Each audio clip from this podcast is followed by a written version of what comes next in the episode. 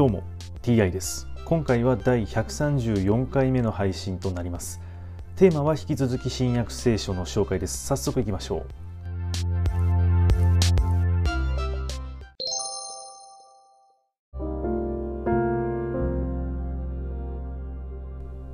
新約聖書第133回。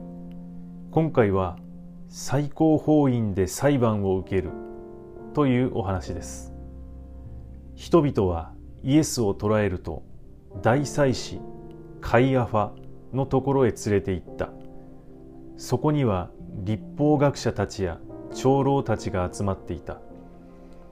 ペトロは遠く離れてイエスに従い大祭司の屋敷の中庭まで行き事の成り行きを見ようと中に入って下役たちと一緒に座っていた。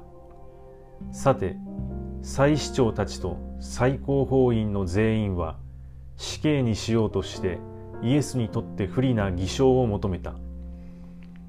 偽証人は何人も現れたが証拠は得られなかった。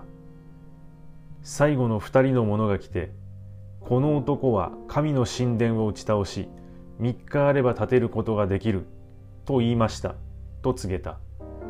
そこで大祭司は立ち上がりイエスに言った。何も答えないのか。この者たちがお前に不利な証言をしているがどうなのか。イエスは黙り続けておられた。大祭司は言った。生ける神に誓って我々に答えよ。お前は神の子。メシアなのか。イエスは言われた。それはあなたが言ったことです。しかし私は言っておく。あなたたちはやがて人の子が全能の神の右に座り天の雲に乗ってくるのを見る。そこで大祭司は服を引き裂きながら言った。神を冒涜した。これでもまだ証人が必要だろうか。諸君は今冒涜の言葉を聞いた。どう思うか。人々は死刑にすべきだ。と答えた。そしてイエスの顔に唾を吐きかけ拳で殴りある者は平手で打ちながらメシアお前を殴ったのは誰か言い当ててみろと言った。